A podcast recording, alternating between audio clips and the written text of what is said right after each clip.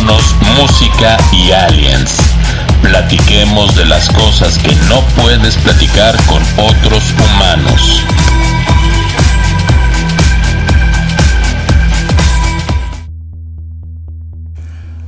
Hola a todo mundo, con ustedes, señor H, Kika y sus catitos, en un episodio más de Monos, Música y Aliens. Hola, ¿cómo están? Muy buenas noches, tardes, madrugadas, mañanas. Depende del momento en el que nos estén escuchando, no sabemos, pero sabemos que nos están escuchando, así que pues les deseamos lo mejor. Y eh, para ello, bueno, pues hoy vamos a estar hablando de varias cosas que parecen bastante interesantes, a nuestro parecer, según deben ser interesantes. Este, como escucharon en el principio, este, cuando hablamos de la bitácora, pues fue una semana un poquito pesada porque pues se descompuso el sistema de vigilancia de el Monkey Space Lab, que es nuestra nave, y bueno, pues nos vimos un poco atorados en ese sentido, ¿no? Una semana muy difícil aquí en la nave, entonces pues este es un momento de desestrés para nosotros, esperemos que para ustedes también lo sea. Así es, esperemos justamente que para ustedes sea igual que para nosotros, como dices, un momento de relajación de relajamiento en el que podamos pues hablar de cosas diferentes, ¿de acuerdo? Bien, ¿te parece si pasamos a nuestra primera sección que es? De la caja a tu casa. Y en esta ocasión vamos a estar hablando pues de las nuevas figuras que se vienen con la película de Flash. Correcto. Vamos a hablar esta semana, este, en este episodio, en este tercer episodio, de las figuras que vienen de la película o para la película de Flash. Esta película está próxima a estrenarse, estamos hablando de que en junio, más creo que es el 23 de junio, la, la fecha de estreno. Y este, bueno, pues ya saben que acá en la nave nos gusta este, tener monos precisamente. Y bueno, pues algunos de los monos que se vienen son como este que están viendo en la, en la transmisión. Este, yo creo que también ponemos un par de imágenes, para que las puedan ver un poquito de detalle. Este es el Batman. Y bueno, en esta película les contamos rápido, ¿no? Este, bueno, obviamente no conocemos todavía la trama, pero se van a cruzar este Flash, se van a cruzar eh, el Batman del 89, que es Michael Keaton, sigue siendo Michael Keaton. Este, ahí ya apareció la moto invitada. Es un mototransportador que va pasando por aquí. Este, eh, aparece también el Batman de Ben Affleck, aunque se rumora que... ¿Que no es Ben Affleck? No, sí, sí es Ben Affleck, solo, este, que va a aparecer muy poco tiempo, que va a aparecer por ahí unos cuatro minutos cuando mucho. Y bueno, algunos otros personajes. Este, estas figuras en específico, las que estamos mostrando, son de Spin Master. Las tenemos a la venta. Ah, bueno, porque creo que no les habíamos comentado, ¿verdad? Sí que eh, tenemos en HH Coleccionables en Instagram. Tenemos algunas figuras, algunos juguetes a la venta. Entonces, si nos quieren visitar en el Instagram, ahí podrán ver algo de lo que tenemos. Es HH Coleccionables, ahí está nuestra tienda que está conectada totalmente con Monos Música y Aliens, que es el programa. Bueno, pues ahí este, pueden ir, ir, a visitar ambos perfiles y ahí se van a encontrar las cosas. Este, este mono que tenemos en la mano, pues es el Michael Keaton que viene o como se va a presentar en la película de Flash. Este, insisto, es de Spin Master, pero pues vienen otras figuras, ¿no? Vienen figuras de McFarlane de McFarlane ahora están padres, están Una nave, ¿no? No, hombre, no solo una nave, viene el batimóvil. El batimóvil que va a ser seguramente muy buscado por todos los coleccionistas. Bueno, ya está siendo muy buscado, ¿eh? Este, ya las preventas andan. ¿Sí? Sí, sí, sí. No solo por las nubes en cuanto a precios, sino pues en popularidad. Órale. Ya están bien, bien, bien buscadas. Este también ponemos unas imágenes ahorita por aquí, aquí en medio, para que puedan ver este, de qué estamos hablando. Viene sí una nave, como dijiste, la Batwing, precisamente, que también está, la verdad, de lujo. De Spin Master también, ¿eh? Vienen...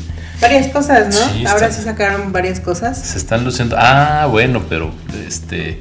¿Por qué se están luciendo? Porque ahora ellos también ya tienen la licencia para distribuir aquí en México.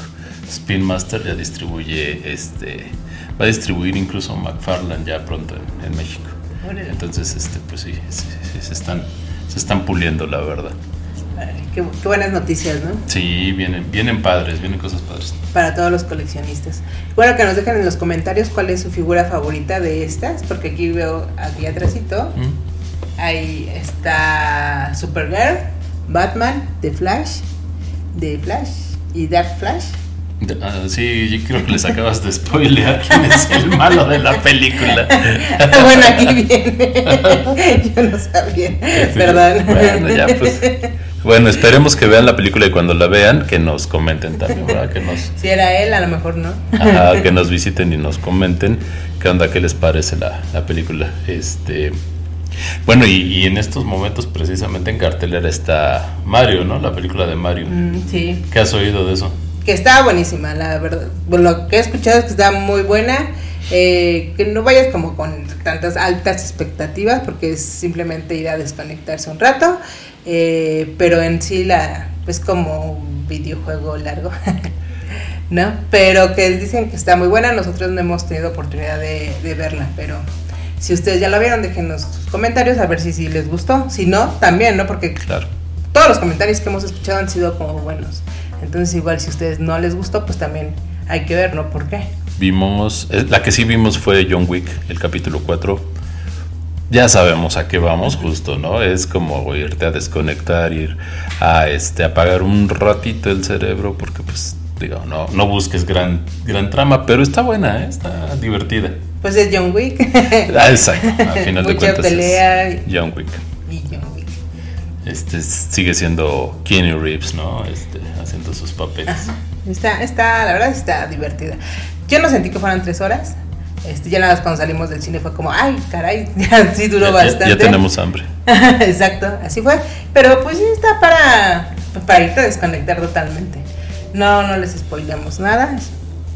Este, pues véanla y coméntenos, ¿no? Si la vieron, qué tal, si les gustó, si no les gustó.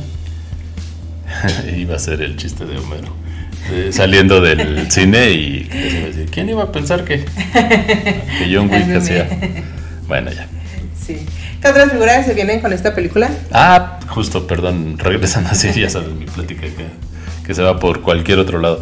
Este, justamente vienen figuras de McFarlane, vienen figuras de este Mezco, de la marca Mezco, que son muy padres también, este, en su línea eh, 112. Y este vienen de Hot Toys.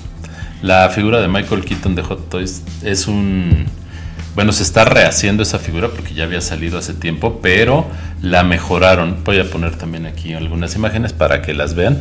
Mejoraron muchísimo la escultura y, y- y dicen que los acabados, bueno, el material, el material del traje también está mejorado. Y bueno, pues a los que nos gustan ese tipo de figuras, claro que se agradece, ¿no?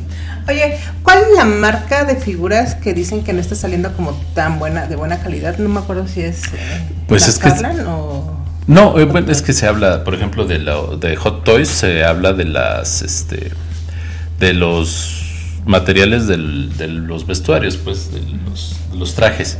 Sí, sí ha llegado a haber algunos problemitas por ahí con que se desgasta. Pareciera que tiene como años de, de fricción, ¿no? Se va desgastando, se va descarapelando. Y eh, incluso por ahí algún Batman, este, de los de mm, la trilogía de Christopher Nolan, salió también por ahí con algún problemita en, en el traje. Y sí, bueno, pues hay mucha queja por el alto costo y pues la baja calidad de los materiales, ¿no? O bueno, no es una calidad así terrible, pero pues no se vale que lleguen con esos defectos, ¿no? Digo, por el costo, por el precio de esas Sí. figuras, creo que sí deberían de tener una. Cuidar más bien su control de calidad, ¿no? Sí, estamos hablando de figuras de arriba de 6 a 8 hasta 12 mil pesos, ¿no? Pesos mexicanos, claro. Pues, Depende de dónde nos estén escuchando. Bueno, pues por supuesto podría cambiar el valor, pero más o menos estamos hablando sobre esos, esos costos, ¿no? Así que Hot, Hot Toys, si nos estás escuchando, Ponte las pilas. exacto, y patrocinanos. Ah, bueno, eso sería mejor, imagínate. Sí podríamos poner un hot toy por acá, pero pues Sí, que se, que se diga algo de ustedes. No, sí es Bueno, cierto, sí. Sí, hágalo, hágalo. Y visiten la tienda de este HH Coleccionables. ahí en Instagram, ahí nos pueden encontrar y también este pues sigan escuchando Monos Música y Aliens. Eh, eh, ahora que vamos a pasar a nuestra siguiente sección que es Dímelo con música.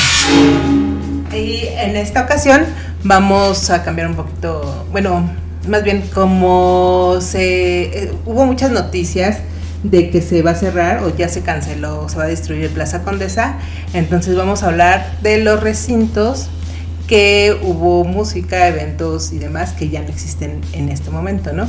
Y vamos a empezar con Rocotitlán. ¿Qué nos puedes contar de Rocotitlán? Bueno, pues Rocotitlán, toda la historia o gran parte de la historia de, del rock mexicano, de los mediados de los 80s a mediados de los 90s aunque, este, bueno, me gustaría antes dar un poquito de contexto sobre lo que es el Plaza Condesa, ¿no? O lo que fue el Plaza Condesa para las personas que nos están escuchando y que no tienen este, el contexto de la, o el conocimiento de qué es el Plaza Condesa o qué era el Plaza Condesa.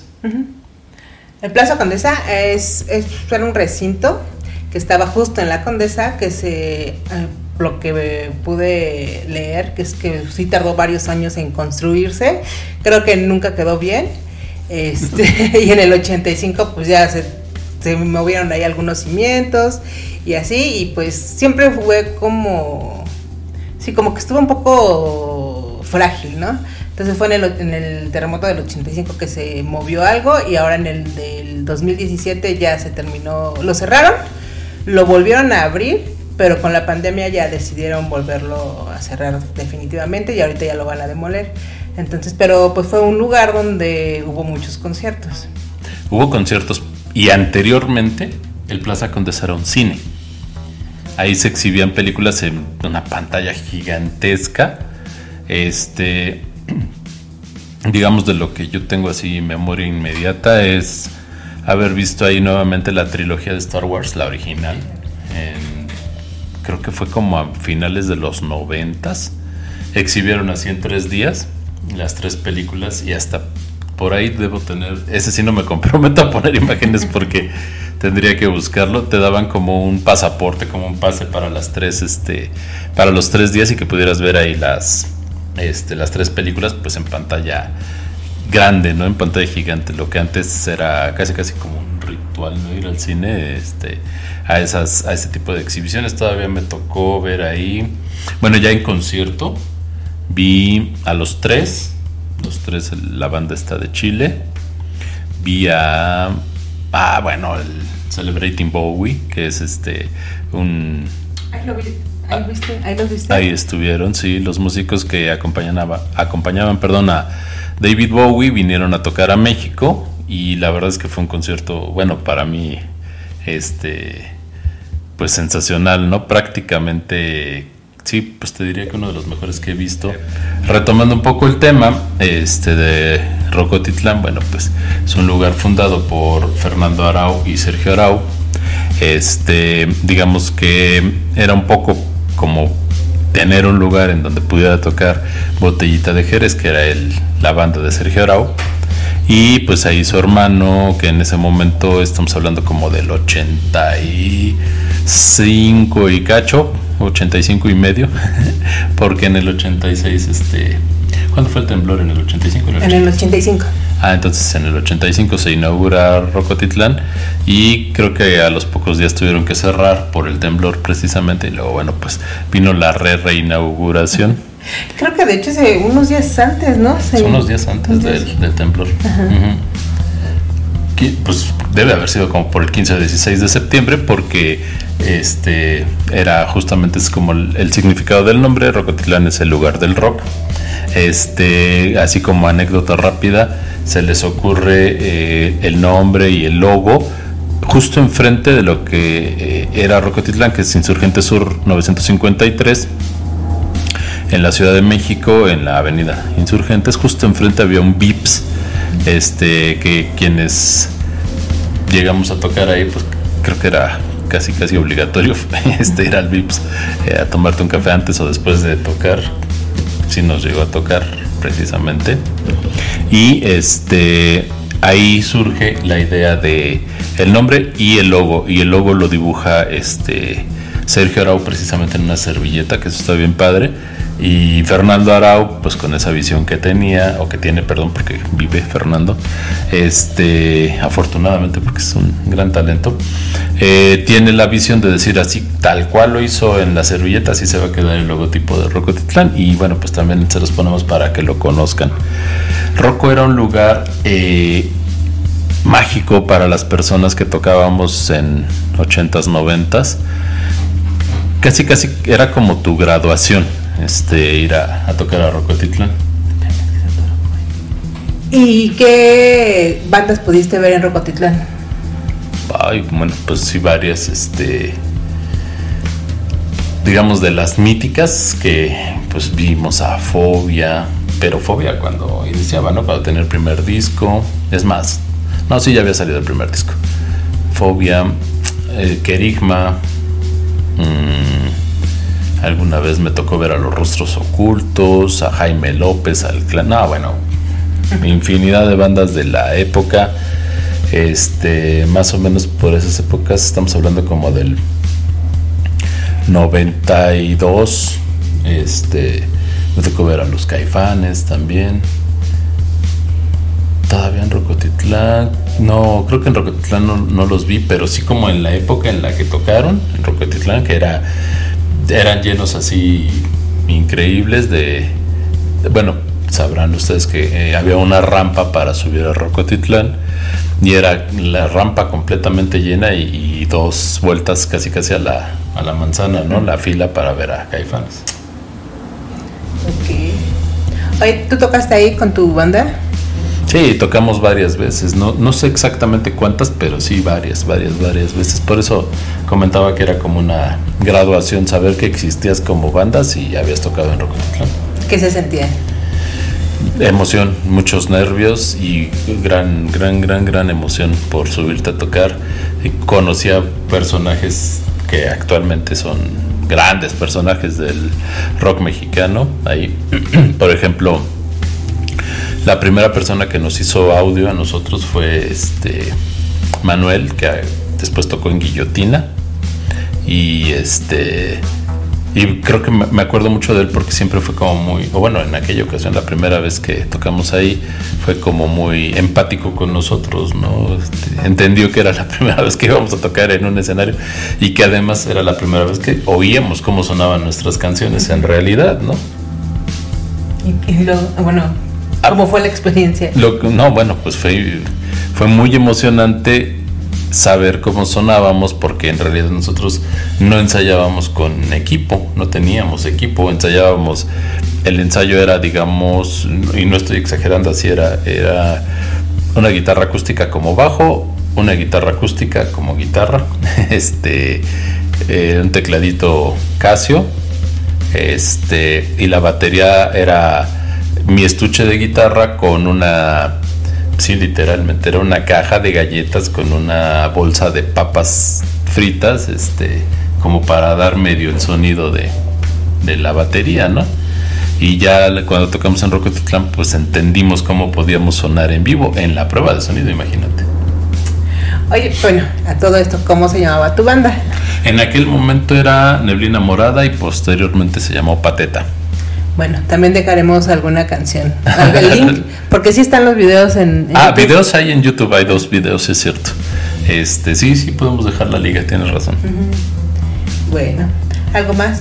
No, bueno, pues yo creo que hay muchos lugares en los que se tocó rock mexicano que ya no existen y no sé qué les parezca y que te parezca a ti si podemos, si pudiéramos, como ir tocando esos lugares, ir revisando esos lugares, este en las próximas emisiones de Monos Música y Aliens, que creo que puede ser interesante ver cómo era el ambiente en ese momento y cómo es ahora o qué hay ahora, ¿no? Porque honestamente estoy, yo estoy muy desconectado, no sé cómo es ahora el, el ambiente de, del rock mexicano, sé que debe estar muy evolucionado, cambiado, este, mejorado seguramente, pero en realidad lo desconozco.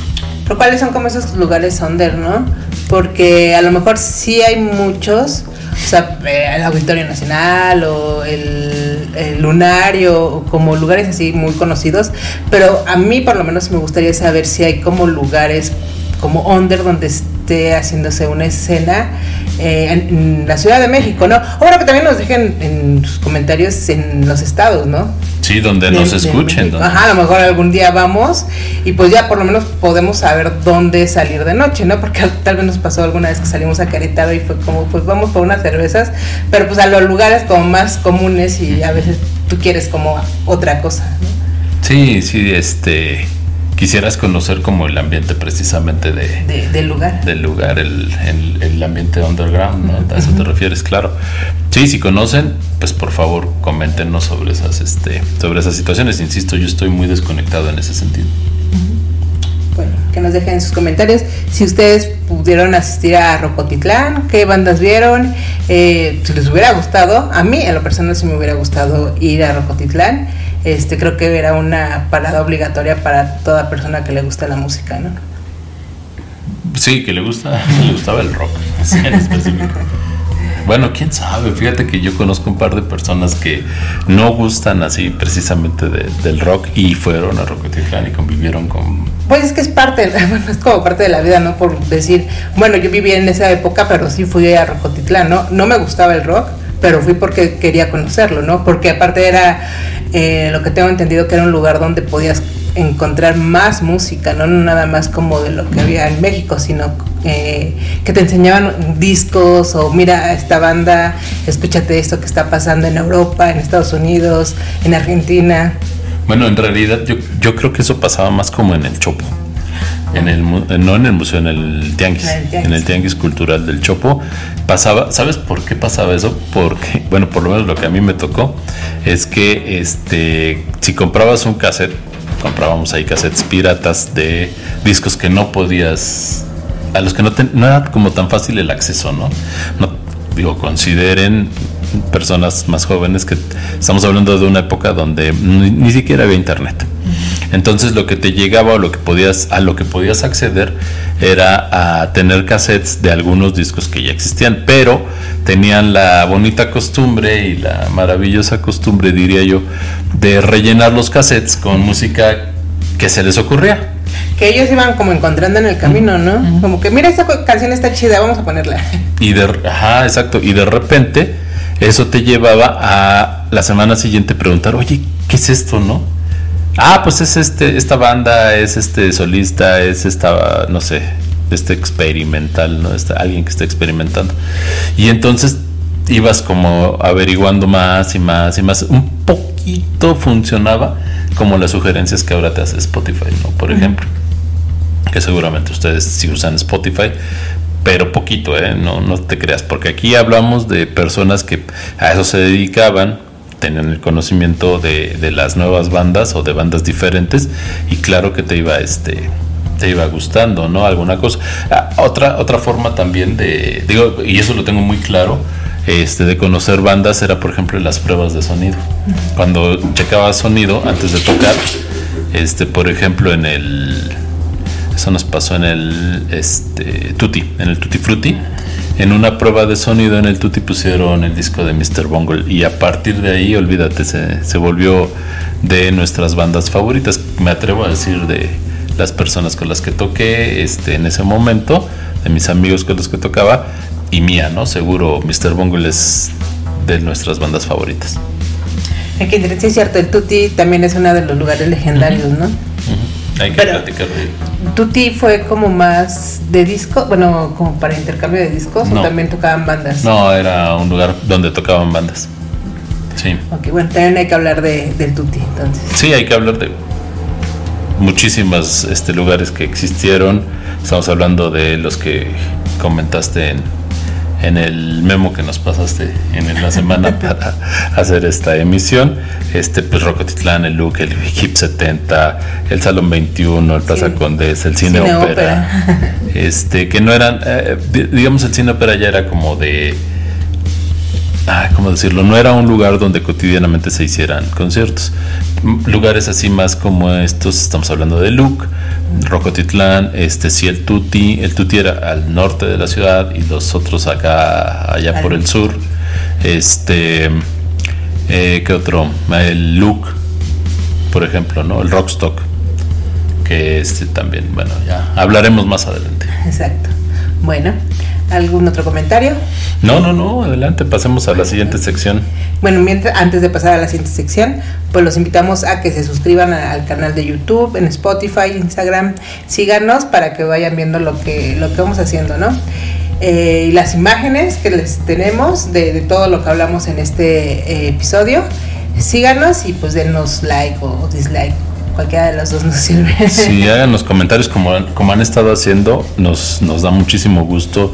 La verdad hemos tenido muy buena respuesta, tanto en este, reproducciones como en likes. Hasta ahora nadie ha, ha manifestado su disgusto. Este, sigan, sigan haciéndolo, muchas gracias, nos alientan a hacer más, más contenidos. Bueno, ahora sí, pasamos a nuestra siguiente sec- sec- eh, sección que se llama Aquí entre nosotros. Que en esta ocasión eh, vamos a hablar sobre películas que nos parecen que llevan un mensaje oculto, como, sí, pues sí, de, sobre aliens, sobre los ovnis. Eh, pues de las, que, las que a nosotros nos parece como así, es Marcianos al ataque, y T el extraterrestre, eh, Paul, Paul, claro. que es como de, las de nuestras películas favoritas. Sí, Paul es de esas películas que puedes, para nosotros, ¿no? Bueno, que puedes ver y ver y ver. Sí. Aquí en, en la nave, cuando estamos este, consumiendo estos alimentos en, en tubo, como si fueran pasta de dientes, pues digamos que una forma de mejorar un poco la experiencia es estar viendo películas, ¿no? Y una de ellas, pues sí, es, es Paul, seguro. que se la pusimos a una de nuestras sobrinas y le fascinó. Ah, disculpe, hermana. Por cierto, ¿no? Sí. Hombres de negro. Es una clásica, este, tiene ahí sus detalles, pero pues es clásica. The Life, They live. The Leaf. They live. Y ahorita recientemente vimos la de. No. No, que sí nos. Bueno, en lo personal nos vol- me voló la cabeza totalmente, ¿no? Entonces, ¿quieres comentar sobre Marcianos No, favor, ataque? empieza. no, Marcianos al ataque es, es es ciencia ficción, obviamente, pero pues sí cree, bueno, yo creo que a veces mm, idealizamos, ¿no? También idealizamos a los marcianos, bueno, a los extraterrestres, y decimos, no, van a venir en paz, bla, bla, bla, bla, bla, y a la mera hora, híjole, nos, sí nos vienen a invadir, ¿no? Es- Estamos hablando, cuando hablamos de Mars, de Mars Attacks o Marcianos al ataque, de una cuestión totalmente sesentera, donde el. Pues sí, el concepto que se tenía, o sea, sí, se tenía sobre ovnis, aliens, etcétera, era basado en cuestiones que se, que se tenían como muy cercanas, por ejemplo, el incidente de Roswell, si alguien de, de quien nos esté escuchando no sabe del incidente de Roswell, platicamos rapidísimo. Se supone que por ahí en los 50, pongo aquí abajo la fecha exacta porque de memoria sí creo que estamos muy mal. Este, el, el ambiente en la nave afecta mucho la, la memoria. Este, en los 50, eh, en algún año de los 50, insisto, pongo aquí abajo la fecha. Este, se supone todo mundo en Roswell habla de eso o hablaba de eso, quienes hasta hace poco todavía vivían. Hubo un par de incidentes, uno de ellos este, pues estrelló una nave, se recuperaron cuerpos de este, alienígenas y incluso por ahí se comenta que uno de ellos todavía con vida y este bueno la nave precisamente de la cual también pues existen muchas ideas teorías etcétera que tienen que ver con que de ahí pues se hizo ingeniería cómo se dice inversa. Y muchas de las cuestiones que hoy incluso son hasta cotidianas para nosotros como por ejemplo el uso de un horno de microondas o de este comunicación tecnología de intercambio de datos etcétera pues salieron de por ahí precisamente y también de ahí sale la anécdota de la película de Paul. Sí, que dice que él ayudó a hacer las películas a Steven Spielberg. ¿no? Sí, que E.T., le da ¿no? como asesoría, ¿no? Sí. Entre ellas sí, precisamente E.T. Ahí este Paul, entre broma y broma, comentan que, comenta el, el alienígena, eh, alienígena que la idea del dedo este, que se enciende pues fue de él, ¿no? Este, es curioso porque hay una anécdota alterna a, a y a E.T., digamos que los, los junta un poquito, que dicen que se hizo una exhibición en la Casa Blanca en, aquellos, en aquellas épocas cuando se estrena Haití y que el presidente en turno, que era Ronald Reagan, que muchos de ustedes seguramente ubicarán por las películas, digo, además de que por supuesto pues como presidente y además fue actor en los 50, 60 también. Este, muchos de ustedes ubicarán porque en la película de Volver al Futuro pues se menciona a Ronald Reagan precisamente porque existe como sorpresa de que el actor hubiera sido presidente no posteriormente. Ya sé que estoy revolviendo cosas, pero creo que se pueden entrelazar más o menos por ahí. Este, el asunto es que este, se hace una exhibición en la Casa Blanca de E.T. cuando previo al estreno y dicen que el presidente precisamente Ronald Reagan se acerca a Steven Spielberg y le dice algo así como usted y yo sabemos que esas cosas sucedieron, ¿no? ¿De acuerdo? Entonces por ahí pues seguramente este, está más basado en realidad de lo que, de lo que pensamos.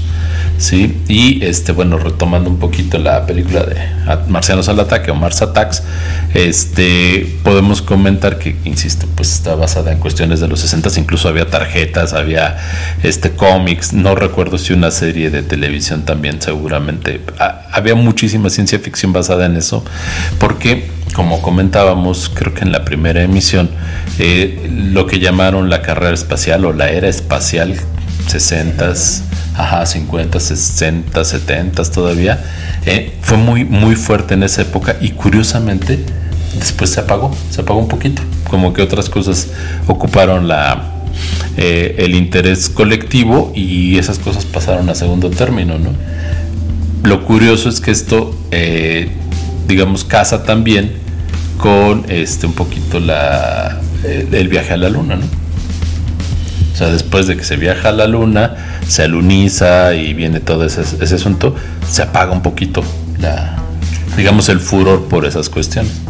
Sí, pues por eso nosotros creemos que estas películas se vienen como ligadas a que, digo, estamos siendo un poco eh, conspiranoicos, pero sí pueden estar ligadas a que cierto de esas cosas sean verdades, ¿no? Como eh, apenas dijeron que, se iban a anunciar, salieron ¿no? a la luz como varias cosas de, del, no, del FBI. No, de, la CIA, perdón. De la CIA, que sí, que, que se hicieron públicas. Entonces a lo mejor pues los, ya tenían como un pacto con los extraterrestres, así de, oye, tienes que decir que no están solos, ¿no? que que más bien, pues sí, que tienes que irlos preparando, ¿no? Y yo creo que es ciertas cosas de películas y son como esa preparación que nos venían haciendo, ¿no? Estamos siendo un poco conspiranoicos, pero todo puede ser. Pero se vale, ¿no? Se vale también como tirar esas ideas y, y hacer un poco de retroalimentación con quienes nos están escuchando porque ah, seguramente habrá quien diga estos están pero locos, ¿no? De que están hablando. Pero seguramente también habrá quien diga, oye, pues yo pienso algo parecido y mi idea es esta o aquella, ¿no? Y pues como retroalimentarnos, a final de cuentas, crecer, este, o bueno, compartir conocimiento, pues para crecer. exacto. Pues bueno, estos fueron ahorita hablamos de marcianos al ataque. Sí. de algunas, ¿no? De marcianos al ataque, pero pues vamos a ir desglosando, desmenuzando un poquito estas, estas películas que les, que les mencionamos. Si ustedes tienen alguna otra que sientan que es parte de un poco de la realidad, pues déjenoslo saber. Porque digo, hay muchas, muchas de extraterrestres, pero sí es, a veces es como mucha ciencia ficción, ¿no? Sí, no, bueno, por ejemplo, hablamos, no, sí, hablamos de este películas que nos faltaron aquí que seguramente pues podemos ir tocando. Por ejemplo encuentros cercanos del tercer tipo que seguramente también algunos de ustedes ya vieron y que este pues se habla de, de cuestiones ya muy muy este muy claras como la película esta de, de Nope la que acabamos de ver que sí, pues ya digo, es, además lo curioso, platicábamos sobre Nope, ojalá la puedan ver o si ya la vieron, coméntenos también. Ojalá este... perdón, ¿en qué plataforma la vimos? Ah, es que sí podemos decir, pero ah. pues díganos también, ¿a cambio de qué? Ah, está este en, HBO Max ahí la, la, acabamos de ver y este lo curioso es que platicábamos que casa con muchas de las cosas que se han estado presentando como de dos años para acá, ¿no? Más o menos. Como todos los fenómenos que se han estado presentando. Muchas cosas salen en esa película. Digo, ellos tal vez la retomaron o la abordaron desde otro punto de vista, pero hay muchas cosas que sí, que sí pasan, ¿no? Ajá, por ejemplo, eh, voy a, a, spoilerles un poquitito, véanla de todas formas. Este, la forma en que se presenta la, digamos, la nave alienígena ¿no? Como ocultándose como una nube. Si ustedes revisan videos, este, pues actuales, es que, como decíamos la vez pasada, los videos se están presentando prácticamente a diario. A diario hay videos nuevos. Si revisas videos, búsquenlos así como ovnis nube, así se les, se les empieza a conocer. Es impresionante el parecido contra esa película, ¿no? Sí, como dice este Kika, seguramente lo retomaron de ahí o lo que quieras, pero ¿por qué nos muestran esas cosas, no? Que es algo de lo que platicábamos nosotros acá en, en la nave mientras estábamos reparando el sistema de vigilancia. ¿Por qué nos empiezan a mostrar cosas así? Pero también nos muestran cosas como los hombres de negro, ¿no? Toda la organización, ¿no? Que hay de todas las galaxias. Eso es como lo, fue lo, sorprendente, ¿no? Que sí hay una organización y que ellos lo saben, estamos dentro como terrícolas, estamos dentro de esa organización y por eso hay cosas que no se pueden hacer, ¿no? No se pueden dar todavía. Exacto, pareciera que hay reglas, ¿no? Hasta en Star Wars, ¿no? En Star Wars se ven, pues sí, como consejos, ¿no? Este, como diferentes razas, muchas razas alienígenas, incluso platicábamos, ¿no? Que se hacen un este, homenaje y como es un homenaje como referencia, pues sí, autorreferencial incluso, este, entre E.T. y, híjole, no me acuerdo en qué episodio, creo que es en el episodio 2 de Star Wars. Este, en E.T., bueno, pues todos lo saben, quienes ya vieron E.T., aparece Yoda en el disfraz de un niño. Y en una de las películas de Star Wars, en uno de los de las reuniones, este, entre todas las razas que se alcanzan a ver, este... sí, a mí también me sacó de donde se... Esa, este... El movimiento de un, de un alerón aquí en la nave, disculpen. es que es curioso porque no hay nada que lo pueda mover, pero bueno. Este, ahí aparece entre todas esas razas de alienígenas una un grupo como de cinco itis entonces es un homenaje entre ellos dos, aunque bueno, pues sí, creo que tienes un poco de razón o mucha razón cuando dices, pues es, curioso, ¿no? Como que nos muestren esas cosas y que exista como relación entre ellos y todo eso. Es como algo que está ahí pero no está pero sí está pero, no está. sí pero guiño guiño. No es cierto pero si quieren sí es cierto ¿eh? este bueno se lo dejamos a su consideración no todos podemos decir, eh, todo, cada quien vive en su realidad, entonces puede decir, esto sí es cierto, esto no es cierto, pero yo creo que si, si los gobiernos nos los van metiendo por medio de, ahorita pues por las películas, ¿no? A lo mejor hay muchas canciones que también hablan sobre, ¿no? Ah, bueno, yo no sé si ustedes sepan, este, hay una canción de Juan Gabriel que dices, ay, ¿esto qué, no? ¿Qué tiene que ver Juan Gabriel aquí? Pues es curioso porque yo no la conocía, mi hermano Luis, un saludo. Vean, este, podría pasarte a ti. Eh, me comentó, y si es cierto, hay una canción de Juan Gabriel, que también les dejamos aquí la liga, para que escúchenla, habla de que regresa a su planeta de origen. Pues igual que Bowie, ¿no? Ah, bueno, esa es una idea que se tiene. Bowie, Prince, este, incluso saben en dónde, bueno, ya conectando todo esto, este mundo, este, creo que para hacer, a ver, déjenme, déjenme recordar bien, en la película de mm, Batman v Superman, Este, creo que hubo un. No, creo que se aparece un periódico. Híjole, no vaya a pasarme que estoy teniendo un efecto Mandela. este, pero creo que aparece un, la portada de un periódico en la que se menciona que regresaron a su planeta y está Bowie Sí. y Prince. Me parece que así es. Sí, sí, cierto, sí, recuerdo una película. No sé, no me Es- acuerdo cuál, creo que es Batman v Superman. Creo que es esa.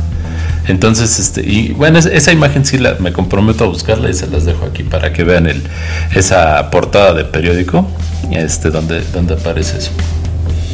Sí, todo esto es muy interesante. Si nos ponemos a pensar cómo se conecta todo, híjole.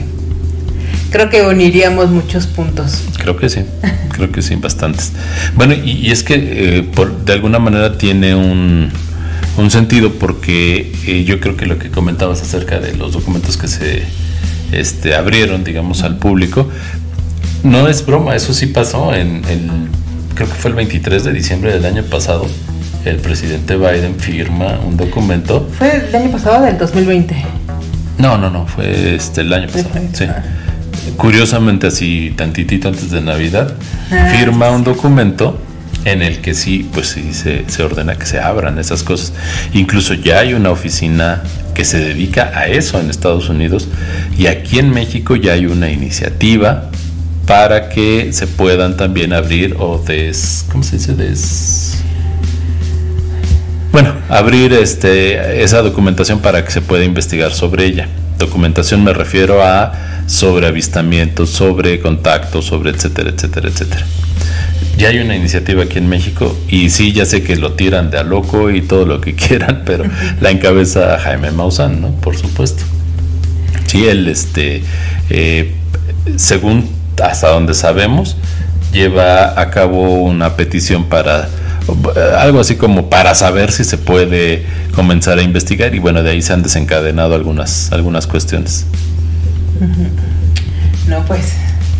Pues déjanos saber sus comentarios sobre estos, estos temas, ¿no? En particular en este, y si ustedes tienen como, justo así como decimos, como uniendo los puntos, ¿no? A lo mejor ustedes nos dicen, del cómic, del cómic tal, podemos unir esto, ¿no? O podemos unir tal cosa. Claro. Pues déjanoslo saber, ¿no? Todo, todo es infinito. Sí, sí, sí, sí, definitivamente tenemos mucho camino por andar aquí en el, en el Monkey Space Lab y junto con ustedes. Y bueno, no sé si tengas algo más que agregar.